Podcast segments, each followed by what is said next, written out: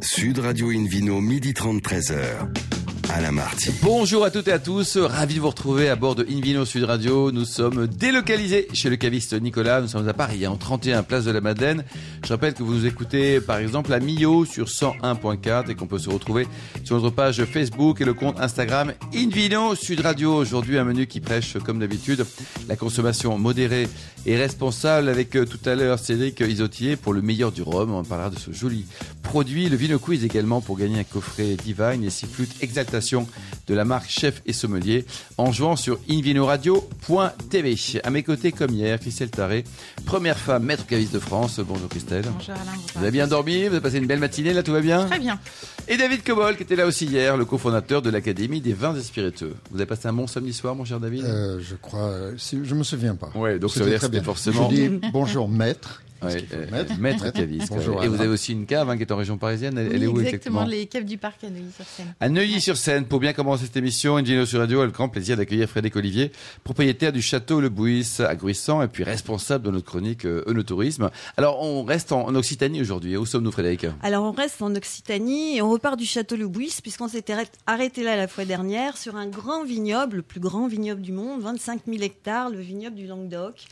Euh, qu'on affectionne particulièrement pour le no-tourisme, car il y a de nombreux châteaux, plein plein de choses à faire, de beaux paysages, des mosaïques de terroirs, et euh, ça va de la mer à la montagne, au marais salant, donc il y a énormément de choses à découvrir. Alors bien sûr, euh, c'est aussi beaucoup les vins, puisque le no-tourisme, c'est un tourisme différent autour des vignobles. Bien sûr, euh, des vins rouges, blancs, rosés dans le Languedoc, euh, des vins effervescents, des vins doux naturels. Il y a vraiment, vraiment de quoi se régaler et puis flatter tous les palais. Et c'est un vignoble aujourd'hui ben, qui euh, euh, a beaucoup évolué puisque un peu d'histoire. euh, il, est, il a été constitué par les Grecs au 7e siècle et puis après les Romains. Et on découvrira à Narbonne donc le musée de la romanité si on a envie de se balader un petit Hey, peu dans Le l'histoire. musée de la Urbanité. Oui, qui, est- qui a ouvert ses portes l'année l'année dernière, enfin voilà, et qui euh, nous fait découvrir toute euh, toute cette histoire euh, des Romains dans le Narbonnais et, et autour de la de la région. Et alors, ben, à Narbonne, j'ai eu envie de vous faire rencontrer un chef que j'affectionne particulièrement, qui s'appelle Lionel Giraud, euh, et euh, qui a eu sa deuxième étoile en 2020. Et c'est une personne que j'aime parce qu'en fait, euh, il est amoureux de la gastronomie et amoureux des vins. Et il a ouvert une, une belle cave cette année, une table où on peut découvrir vin et gastronomie à côté de sa table étoilée. Donc c'est bien. Doublement étoilé, quoi. Doublement David. Cobol, c'est vrai qu'il y a peu de chefs, en fait, hein, de grands chefs, comme le Lionel dont parle Frédéric, Mhm. qui aiment vraiment les vins. Il y en a quelques-uns, mais, oui, mais alors, je pas- pense euh, tout près d'ici, il y avait Alain Saint-Derens, feu Alain Ah, oui. Euh, Lucas Carton, qui a fait beaucoup pour le vin et pour les accords mes vins. C'était un vrai passionné. D'ailleurs, il avait acquis un vignoble à Cahors. Euh, ça n'a pas duré très longtemps, mais c'était un vrai amoureux. Je pense à Alain Dutournier également. Euh, Le carré alors, des feuillants, deux macarons. je- je- J'ai juste une reproche envers ce, ce chef, c'est les prix de vente de ses vins. Je Ah, vous trouve connaissez qu'il- David Je trouve qu'il Ouais. exagère beaucoup. Peut-être, mais en tout cas, euh, il est passionné et c'est Eh vrai oui, qu'il oui, sélectionne il des vins si naturels. pas- euh, Non, mais je m'en fous de naturel, ça sert à rien. mais mais, mais, mais qu'il soit plus raisonnable avec les prix, parce que ça encourage les gens à boire de Oui, bons c'est vins. vrai, c'est vrai, c'est C'est vrai, vrai. c'est vrai. Alors je vais lui dire et je le reverrai Bah, il la va semaine l'écouter, prochaine. d'ailleurs, je il l'a lui eu en direct, passer hein. le, Ouais. le- le message. Voilà. Alors c'est intéressant quand même parce qu'il y a 25 000 références, donc euh, c'est quand même 25 pas 000 mal. références Oui. C'est énorme. C'est énorme. Il va avoir du mal à les vendre s'il les vend. Oh, David Cobol, on a compris. Mais non, mais non, on va l'aider à, les- On à vous le fera un prix spécial, David. Voilà. Et donc, euh, en fait, euh, il a, j'ai trouvé un, un bel adage. Cuisinier engage les cinq, cinq sens plus un, celui de donner le meilleur de soi-même. Voilà. Donc tout un programme et euh, il nous fait, euh, bien sûr, il est, euh, il est dans un cercle très vertueux, euh, même sur la- l'abattage des- de ses poissons et de, de, de ses viandes qu'il met à table. Moi, j'ai découvert quelque chose que je ne connaissais pas. C'est l'ékésimé. Ça réduit le stress quand on. L'ékésimé Oui, C'est une méthode japonaise qui en fait permet euh, d'avoir des, des poissons par Des exemple, poissons qui- zen. Voilà, zen, qui meurent zen et donc Qu'on ça- mange zen? Vous les massez, fabuleux. vous les massez. Voilà. Massez avec, Ouais. c'est génial. avec de, de la bière, de la bonne bière, hein, Ouais, pas, n'importe laquelle. ils sont, ils sont heureux. D'accord. Voilà. Et après, donc, Et quand après, on quitte Narbonne moi, je vous emmène euh, à l'abbaye de la Grâce parce que eff- effectivement, le vin dans notre région euh, a beaucoup progressé grâce aux abbayes. Après, euh, on connaît l'histoire, hein, comme on le disait, euh, des vignobles, du vignoble qui a fait beaucoup de volume et puis qui aujourd'hui fait quand même de très bonnes choses après 30, 30, 30 ans de restructuration. Et donc, euh, bien, à la Grâce, c'est un très beau petit village où on peut aller se balader et où Cyril Collina, qui est un vigneron, a transformé le musée de ses grands-parents parce que ses grands-parents avaient créé le musée 1907, qui est quand même la Oui. révolution hein, euh, dans, dans notre C'était chaud, quoi. dans notre région. C'était très très chaud. Il y a eu deux morts. Eh oui. Et euh, donc, euh, il a transformé euh, euh, ce musée en vinaigrerie, puisque le vinaigre est quand même un sous-produit du vin et que. Mais ça, c'est dommage, hein, parce que je pense qu'il a ses vraies lettres de noblesse naturellement, le vinaigre. Oui, alors, il faut le faire vieillir aussi. C'est vrai Eh oui. c'est très long, hein, le euh, vinaigre mm. balsamique, c'est c'est- c'est 12 ans, 15 ans. 12 ans avant de boire le, vinaigre. C'est une concentration, une lente Oui. concentration. Ah oui. Tout à fait. Alors, euh, Et on lui, il a créé une vinaigrerie alors? Alors, il a créé une vinaigrerie, c'est assez, assez sympa. Euh, on a toutes les barriques là, qui, euh, qui sont en hauteur euh, sur une, une espèce de grande, grande terrasse. Donc, si on a des fûts de chêne. dans des fûts de chêne. Donc on, on peut visiter tout ça. Il nous explique et puis il fait macérer des fruits, du poivre de Donc, il a plein de types de vinaigre. plein, plein, plein de Mais types de vinaigre. Il faut juste éviter de, de mettre dans le même chai le vinaigre et le vin. Ah, ça c'est sûr. Parce que là, Ça fait pas vous bon avez ménage. beaucoup plus de La vinaigre. volatile. Voilà, c'est Voilà, ça, tout ouais, à ouais, fait. Et c'est vrai que bon, c'est vraiment la hantise du, du il a un petit parcours, Frédéric, c'est vous il a explique un peu comment il a un ça. petit parcours, il a, il a quelqu'un qui vous fait visiter ça, qui prend son temps, on ouvre les barriques, on sent, on, déguste, goûter, on on, peut- regarde. Ouais. Il y en a une multitude, c'est vraiment fabuleux. Et il expose ses, vino- ses, ses vinaigres aussi dans des bonbonnes, il a, c'est sa spécificité. Et alors, il y a des bonbonnes comme ça de toutes les couleurs, avec toutes sortes de vinaigres, et on a envie de goûter Ça vraiment à beau. tout. Voilà, c'est très très Un chouette. peu comme les, le- les vins doux naturels, mais là, version vinaigre. Voilà. Et alors moi qui n'aime pas du tout le vinaigre, franchement, j'ai été conquise parce que euh, l'acidité est vraiment masquée par le fruit euh, Ah oui. des- des- Mm. de ce qui est en macération et j'ai découvert Donc, des choses aller. vraiment fabuleuses. Il les vend pas trop cher, ces vinaigres, quand même. Non, non, c'est très correct. Et puis, bon, le vinaigre, on l'a- on l'achète pas euh, Oui, sur des grandes, grandes quantités. Oui, c'est donc, euh, c'est un peu cher, euh, ouais. voilà. C'est- pas en bag-in-box. hein. Non, puis il y a des Quoique certains restaurateurs en prennent. Hein. ouais, c'est- un restaurant, oui. Mais là, si on veut faire vraiment une dégustation, plein de petites bouteilles, euh, c'est vraiment chouette et on peut repartir avec ça à la maison pour cuisiner de bons petits plats. Et après, ma route va vers euh, le sud-ouest et on va s'arrêter au château de Penotier où Myrène de Lorgeril et son mari, comte et comtesse, qui vivent encore dans leur château, nous font rentrer par la grande histoire de la vigne et du vin. Le château de Penotier, c'est quand même le, le Versailles sur vigne du Languedoc avec euh, un jardin remarquable, donc un jardin magnifique, jardin à la française qui a été euh, euh, fait par, euh, par, un, par le nôtre et qui aussi euh, euh, a un très très beau château, monument classé monument historique sur le bord du canal du Midi. Donc je vous invite aussi à visiter ce château, à déguster ses vins, cinq domaines. Oui, parce qu'en option, David, les vins sont très bons. Les, les vins sont très bons. Myrène, en plus, a fait énormément pour la région parce qu'elle était Absolument. présidente de- jusqu'à très récemment des vins du, du Languedoc. Euh, donc, c'est assez exemplaire leur histoire, leur développement. Ils ont des domaines dans différentes parties du Languedoc.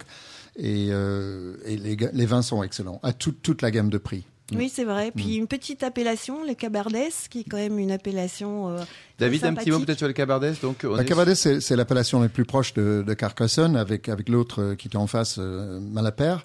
Euh, c'est un peu la frontière entre le sud-ouest et le, et le sud. C'est-à-dire qu'on a en même temps les cépages bordelais, merlot, euh, cabernet et, euh, et les cépages du, du sud, euh, syrah, euh, grenache, etc. Donc c'est un peu la frontière. Donc ça dépend de la, la situation de chaque parcelle, si c'est plutôt version océanique ou version, parce que c'est là où on passe la barrière qui, qui sépare les deux climats, méditerranéen et océanique. Tout à fait. Et c'est ça que moi j'ai trouvé intéressant pour faire la transition sur la prochaine mission où je vous, emmènerai faire du spiritourisme dans le sud-ouest pour changer un petit peu du vin. Parce qu'il y a aussi des choses passionnantes euh, autour de, des flocs de Gascogne, on L'armagnac, euh, bon, merci beaucoup Frédéric. David, on parle deux minutes de, de bouchon peut-être non? Parce que Oui. on, on en est où là le, le siège, le liège massif, il, il était supplanté par Alors- la capsulavis ou pas non? Alors, on va parler de, oui, de fermeture, parce que le problème, c'est comment fermer une bouteille de vin pour garder le vin dedans, euh, sans qu'il soit abîmé par l'objet qui le ferme et pour qu'il puisse se garder euh, la durée nécessaire selon le vin. Euh, et, et c'est là où le bas blesse un tout petit peu, selon moi, euh, côté Liège. C'est-à-dire que euh, les gens parlent du goût du, du bouchon. C'est vrai que le goût du bouchon a beaucoup diminué. Euh, les Liégeux ont fait énormément d'efforts, c'est-à-dire qu'ils utilisent beaucoup moins de produits chlorés pour nettoyer les lièges, qui parfois stationnent euh, dans les, dans les bois quand ils ont émasclé le, le tronc d'arbre de, de chêne liège, le Quercus suber. Et ensuite, on, on peut trouver aujourd'hui que pff, on est à entre 1 et 2 des, des vins bouchonnés, euh, c'est-à-dire marqués par le TCA, le Donc ça a beaucoup trichloroanisole. diminué, David. hein. Ça a beaucoup, beaucoup diminué. supérieurs. Mais ils n'ont pas réglé. Ça, c'était la partie émergée de l'iceberg pour moi. Le vrai problème du liège, c'est que chaque individu, chaque objet de liège est un individu. Et du coup, on a une variabilité de micro-oxygénation, parfois trop, parfois juste ce qu'il faut, parfois pas, pas du tout, ce qui est très bon aussi. Euh, donc, au bout de 10 ans, 15 ans, 20 ans en cave, si vous gardez vos vins cette durée, vous ouvrez une caisse de 12, vous avez trois ou quatre vins différentes. Et ça, c'est pas, pour moi, pas acceptable. Parce que c'est euh, faire défaut à, l'intention du, du producteur de ce vin-là. Euh, donc, euh, il y a différents systèmes qui ont été inventés depuis. Le liège, je le rappelle, c'est le plus ancien système de fermeture avec le poids que les Romains utilisaient, euh, qui remonte au XVIIe siècle. L'essentiel du liège vient, du Portugal et c'est le vieux traité entre le Portugal et l'Angleterre qui l'a introduit dans le vin. Ensuite, on a inventé d'autres systèmes. La capsule à vis, c'est une invention française d'ailleurs, euh, fait par Péchinet à l'époque, qui n'est plus Péchinet, qui est devenu Alcan et puis autre chose. Euh, et ce, système est utilisé en Suisse depuis très longtemps, mais plutôt pour les vins bon marché. Moi, j'ai goûté des exemples de vins australiens qui ont 30-35 ans, impeccables en capsule à vis. Moi, je dis que la capsule à vis est capable de conserver le vin mieux que le bouchon liège. Mieux que le bouchon, y Oui. compris David, comme vous le mentionnez à l'instant, sur des vins déjà âgés. Quoi, hein. Oui, ah il faut, il faut le mettre dans la capsule dès le départ. hein. donc, mais mais ça, ça tient harmonieusement très bien. En plus, on n'a pas besoin de le coucher. On Oui. peut garder les bouteilles de Ça, c'est un- un important. Euh, donc, le, le bouchon liège, je sais qu'il y a le côté romantique. Le... br- Absolument. C'est ça Ouais. Et puis, il y a, il y a- il y a- il y a des, des belles maisons comme Diable Mais aussi, mon cher Pour moi, la romance, c'est dans la bouteille, c'est pas la chose qui, qui ferme. Et des dégustations comparatives d'ailleurs ont été faites, euh, Ah oui, notamment oui. sur des Riesling allemands. J'avais participé, j'en ai 10 ans de aussi. vieillissement entre le, la vis et le liège et on voyait pas, euh, des grandes différences. quoi. différence. ouais. Merci Avec un beaucoup, bon bouchon, Frédéric, pareil, David plupart- la plupart des bouchons sont pas bons. et Christelle. On se retrouve dans un instant au bar à vin du caviste Nicolas, place de la Madeleine, avec le Vino Quiz pour gagner un coffret Divine et puis six flûtes Exaltation de la marque Chef et Sommelier. Tout de suite. Sud Radio Invino, midi 30, 13h. Alain Marty. Retour chez le caviste Nicolas. Nous sommes à Paris, place de la Madeleine, pour cette émission délocalisée. D'ailleurs, vous qui nous écoutez chaque week-end, n'hésitez pas à nous contacter sur notre compte Instagram, Invino Sud Radio, pour nous communiquer vos vignerons chouchous, ce que vous aimez. David Cobold, c'est parti pour le Vino Quiz. Euh, Le Vino Quiz, la question du week-end. Avec quelle méthode Mathieu Lacour-Vérane, qui est propriétaire de la cidrerie du même nom, située dans le Perche savez où, c'est, euh, où ça se trouve C'est une très belle région, Oui, oui, à deux heures de la mer. Oui, et puis euh, entre Paris et la mer. Absolument. Voilà. Cueille-t-il les pommes de son verger?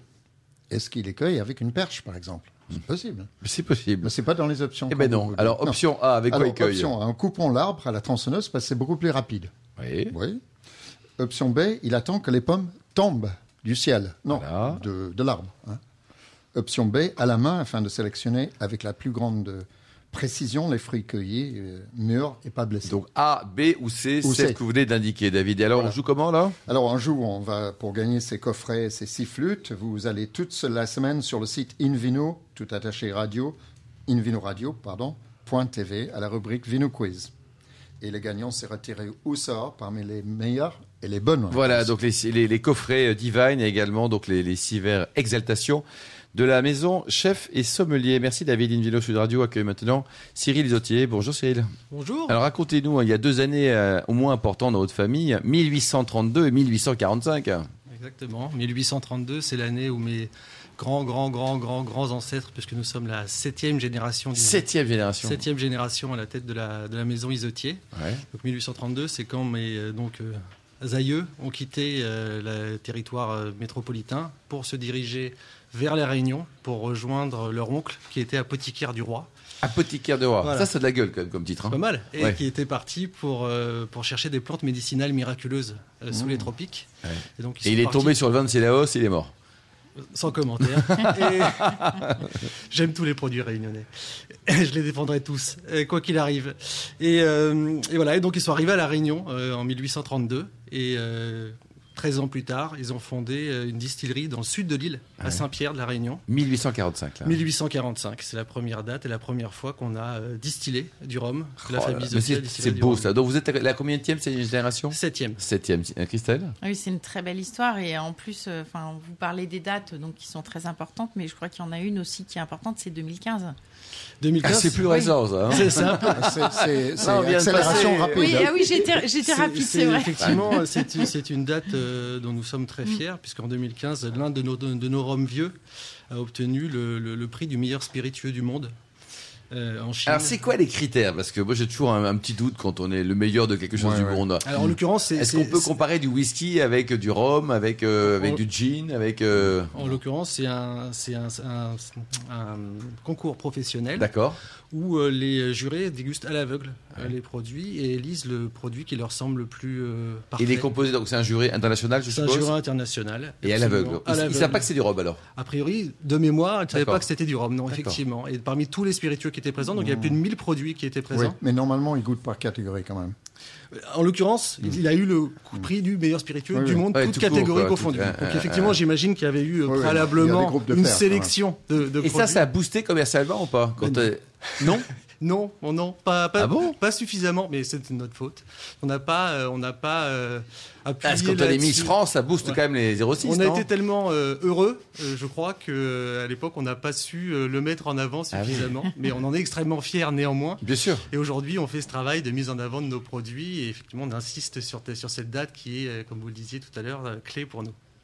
Christelle Mais moi, je trouve que ce qui est intéressant, alors je vais refaire un bond en arrière, hein, excusez-moi. Oh, Voilà. 1844 Voilà, C'est sur, euh, truc sur Ouais. le fait que ce soit une maison familiale, parce qu'il y a un vrai sujet aussi qui est important sur le vieillissement du rhum. Mhm. Euh, parce que la part des anges est, est très importante dans, dans ce spiritueux-là. Donc en fait, euh, aujourd'hui, quand on parle de rhum vieux, euh, donc celui-ci par exemple qui a 7 ans, mais sur les vieux rhums de 20 ans ou de 30 ans d'âge, on dit que les stocks diminuent d'ailleurs de plus en plus, parce qu'il y a un engouement pour le rhum ces dernières années qui Mhm. fait que voilà, les stocks de, de vieux rhum euh, baissent Oui. et que c'est très difficile d'en On a le avoir. même euh, phénomène. avec Déjà, le whisky. David Avec Cobos, le Voilà, la, la part des anges Ouais. employée par, par Christelle, qu'est-ce que c'est? Ben, c'est pour, pourquoi il faut se poser la question pourquoi les anges euh, zigzaguent? Parce qu'ils sont bourrés du matin au soir. Euh, c'est- Avec modération, monsieur la- Cobold. C'est la part de l'évaporation parce que dans un milieu plus ou moins humide, c'est surtout moins c'est humide, plus la, la part de l'évaporation va être importante. anges. Et c'est ce qui s'évapore d'un contenant non étanche totalement, comme une barrique par exemple, ou un foudre, c'est la part qui s'évapore dans l'air chaque année. Alors allons-y, Cyril. Oui, euh, bah, la Réunion, sous un climat tropical, il fait très chaud. Et effectivement, la part des anges est très importante. Donc, on perd à peu près 5 degrés d'alcool par an, Ah, quand ce même. qui est, ce qui est assez beaucoup, hein. énorme. Et du coup, euh, c'est c'est un vrai travail et c'est très compliqué de garder des rhums euh, sur une très longue durée. Donc, nous, on a euh, nos plus vieux rhums ont 33 ans d'âge. Ce qui est pas mal déjà. hein. On en a plus que 100 bouteilles. Voilà. qu'on a- Oh là, ça j'attends le prix avec impatience. Combien ça coûte euh, sorti une des bouteille de fûts. 33 ans d'âge Ça, il faut venir à La Réunion. Non, mais à peu près à, à 500 euros près, ça coûte combien près 1000 euros. 1000 euros la bouteille. Ouais. Eh un Plus, produit. euh, plus le, le billet d'avion. hein. plus de C'est d'avion, c'est un produit d'exception. Euh, il nous en reste très peu. Euh, ça a été très compliqué. Vous les de vendez comment d'ailleurs?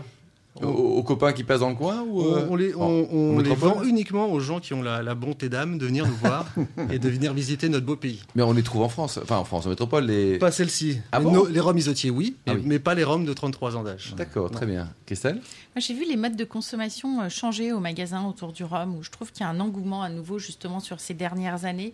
Euh, et les, donc ces modes de consommation, j'ai vu des dégustations, euh, par exemple de rhum blanc avec des huîtres. Vous le voyez vous aussi Vous le Euh, sentez y, a, il y a- euh, il y a effectivement un engouement euh, énorme autour du rhum. euh, Du rhum blanc avec des huîtres Oui, Ah Pourquoi oui. pas une pointe de rhum blanc dans les huîtres. Il y a un engouement Ouais. autour du Ah, on les met dans les huîtres. Donc, Oui, ça remplace le vinaigre ou ça remplace le citron. Voilà, tout à fait. Bon, alors ça, je laisse, à, Enfin- je laisse à chacun ses goûts. Revenons au 26 Moi, Laos. j'adore. Il y, a, il y a assez peu d'huîtres à La Réunion. Euh, c'est pas un territoire d'huîtres. Oui, on est quand même euh, sous les tropiques.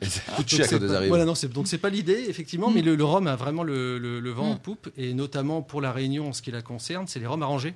Eh oui. Sont vraiment euh, aujourd'hui euh, une catégorie qui explose euh, en France et dont nous avons la fierté, nous, isotiers, d'être les, les précurseurs, les pionniers. Puisque la première marque de rhum arrangé de France, c'est la nôtre. Euh, voilà, nous sommes leaders du marché des arrangés. Nous avons lancé la catégorie des arrangés euh, à La Réunion dans le temps. Alors c'est une recette ancestrale réunionnaise, hein, les arrangés, puisque ça vient de l'époque de la route des épices, où euh, les navigateurs conservaient les épices dans du rhum pour les transporter d'un pays à l'autre. Oui. Et c'est resté, c'est devenu une tradition euh, ancestrale réunionnaise. Donc chaque famille réunionnaise a sa famille, a sa façon de faire le rhum arrangé Ah, bon, sa ça hein. recette. Et donc nous, étant une famille réunionnaise depuis 1832, euh, on a effectivement nos habitudes, nos recettes, et on a nous réussi à importer en France ou exporter depuis la Réunion Oui, vers la ça. France Ouais. cette recette. Et on est aujourd'hui, on a la fierté. Et comment vous êtes avec vos confrères et collègues et néanmoins amis euh, de Martinique, par exemple, tous les autres producteurs de rhum? Mais, euh, nous sommes. euh, C'est la grande famille Souvent, souvent des grandes familles, mais on est, on est, on, on est proches, on se connaît tous Ouais. euh, nécessairement. On passe, on passe du temps ensemble. On a des enjeux communs autour de la défense du rhum français d'abord, puisque le, le rhum est vraiment un alcool multiple. Il y a le, le- le rhum de tradition anglaise, euh, donc les rhums qui s'écrit sans H. Il y a le rhum de tradition espagnole, qui est le. Rhône. Ceux qui roulent à droite ou à gauche, ça dépend. Voilà, quoi, qui ouais. lui, le Rhône est plutôt édulcoré en général, alors que les rhums français, qu'ils soient des Antilles ou de la Réunion, pour bénéficier soit de l'AOC Martinique, soit de l'indication géographique de Guadeloupe, de Guyane ou de la Réunion, n'ont pas le droit d'être édulcorés. David Cobol Alors, je sais que c'est pas une règle. Vous venez de citer un pays qui sort de, de cette chose que je vais annoncer, mais ça me frappe toujours à quel point c'est presque toujours des îles qui sont des producteurs de, de rhum. Est-ce que vous avez une explication à cela? Ou c'est un pur hasard? C'est simplement parce que vous êtes en zone tropicale et ça. Ça, ça, c'est sûr. Hein, de Oui, c'est façon, sûr. la canne à sucre euh, pousse dans la zone intertropicale. C'est vrai que dans les îles Falklands, par exemple, il n'y a pas Oui, beaucoup de canne à et sucre. anglo-normand aussi, David. C'est un petit peu plus compliqué. Alors aujourd'hui, avec le transport, on arrive à transporter de la mélasse. Mm. C'est qu'il y a deux grandes façons de faire du rhum. Donc il y a le rhum agricole, qui est issu du jus de première presse de la canne à sucre, ou le rhum Donc de ça, c'est le moins bon mélasse. Ah non, au contraire, c'est- un autre produit, c'est différent. Alors, je suis très content de vous l'entendre dire. Il n'y a pas de bon ou de moins bon. Je vous apprends rien dans le milieu du vin. Vous savez que vous avez demandé à un Bordelais lequel il préfère. Il va vous dire que c'est Bordeaux. Quelqu'un en Bourgogne, il va vous dire que c'est celui de Bien Bourgogne. Ça peut arriver, de remarque. Ça peut arriver. Voilà. Et ben dans le rhum, c'est la même chose. Il y a du rhum agricole qui vient de la canne à sucre, du rhum euh, de, traditionnel de sucrerie qui vient de la mélasse, qui est un coproduit de la fabrication du sucre. 95% du rhum dans le monde est du rhum de sucrerie, et 5% est du rhum agricole, mais il n'y en a pas un qui est meilleur que l'autre. Eh oui. Ils ont tous les deux leur mode de consommation. Et nous, excuse-moi, je finis, juste on a la- la chance euh, chez Isotier d'être une des très très rares distilleries dans le monde. On doit être une dizaine de distilleries dans le monde qui fait les deux. Les de deux, quoi. Oh Voilà. là là, vous avez de la chance, quoi. Ça, c'est une belle PME, en fait, quoi, autour de 15 millions d'euros de chiffre d'affaires, c'est ça? On fait un petit peu plus que ça. On fait, cette année, on devrait atteindre 20-25 millions d'euros de Bravo, chiffre là. Et d'affaires. vous faites euh, travailler quoi? Il y a plus de 100 personnes chez vous, non? Alors, il y a 100 personnes dans le groupe Isotier, Ouais. qui a d'autres branches, mais dans la branche Rome, on est une cinquantaine de personnes. Chapeau. Christelle? C'est vrai que je suis assez chauvine sur les rhums. Je trouve qu'il y a une complexité sur les rhums français Oui. euh, qu'on retrouve pas forcément sur les rhums hispaniques qui sont souvent, enfin souvent un client va commencer, nous je le vois au magasin, par un rhum hispanique justement parce que euh, c'est un peu comme, euh, enfin on a tout de suite une expression, c'est peut-être plus facile d'accès. Moi je trouve quand même que la complexité euh, qu'on peut retrouver dans les rhums français, tous les retours, est très belle aussi. Donc Oui, moi, moi Ouais. j'aime pas naturellement euh, opposer les produits. Mm. J'aime que chacun Oui, c'est complémentaire. aime Ouais. le rhum qu'il aime. bien sûr. Donc il y a d'excellents rhums de tradition hispanique, il y en a d'excellentes Bien sûr. traditions anglaises et il y en a d'excellents. Et alors, de fabuleux Cyril, vous bossez en famille, là Ça s'engueule souvent ou pas? Non, ça s'engueule pas. Et Alors, vous, vous, votre- vous faites quoi exactement dans la famille, là, dans le, dans Alors, le moi, je suis responsable de toute la partie rhum. D'accord. Donc, euh, c'est à la fois euh, la liquoristerie qui fait les rhums arrangés dont j'ai parlé tout à l'heure, la distillerie qui fabrique les rhums blancs puis les rhums vieux, et on a aussi un musée, la saga du rhum, qui est le Ah musée oui. des rhums de la Et Réunion. vous avez des frères et sœurs qui bossent dans la boîte Alors, j'ai pas de frères et sœurs, j'ai des cousins Des qui cousins. travaillent dans la boîte. Ouais. Question sur la distillation. Euh, c'est toujours distillation continue ou vous utilisez aussi la double, la repasse Alors nous, on travaille avec une colonne en distillation continue. Il existe toutes sortes de distillations Ouais. du rhum, avec alambic ou colonne, continue ou discontinue, avec ou sans repasse. Ouais. Nous, en l'occurrence, c'est en colonne, en distillation continue. D'accord. Christelle? Est-ce que vous avez des accords particuliers à nous proposer avec le rhum qui changent un peu de ce que l'on peut connaître euh, Ah oui, allez-y, ça c'est une bonne question aussi. Ça, c'est une très très bonne question. Enfin, ouais. enfin, une bonne question. Avec les huîtres Oh, avec les huîtres Non, pas- Ni avec les huîtres, ni avec le baba rhum Ouais. alors. Le, le rhum a, a ça de fabuleux et je crois Mm. que ça contribue vraiment à son succès actuel, qu'il se marie avec énormément de choses suivant votre mode de consommation. Vous avez évidemment le mode de consommation le plus connu du rhum, c'est les cocktails, qui se font de, de- de toutes sortes euh, en, en- en, en entrée. Et après, effectivement, avec les plats, notamment avec les poissons fumés. Le à découvrir quoi. Merci beaucoup euh, Cyril Lesotier. Christelle Taré, merci également à Frédéric Olivier, David Cobold et aux millions d'amateurs de vins et spiritueux qui nous écoutent chaque week-end. Un clin d'œil à Justine qui a préparé cette émission ainsi qu'à Sébastien pour la partie technique. Fin de ce numéro d'Invino Sud Radio. Pour en savoir plus, rendez-vous sur le site hein, sudradio.fr, invinoradio.tv, notre page Facebook Invino et le compte Instagram Invino Sud Radio. Retrouvez également dès aujourd'hui sur le site la chronique de Laure Gasparotto qui nous parle du vin de demain. On se retrouve samedi prochain à 13h précise pour un nouveau numéro délocalisé chez Nicolas le caviste qui a été fondé en 1822. D'ici là, excellent déjeuner. Restez fidèles à Sud Radio. Encouragez tous les vignerons français et surtout respectez la plus grande des modérations. Salut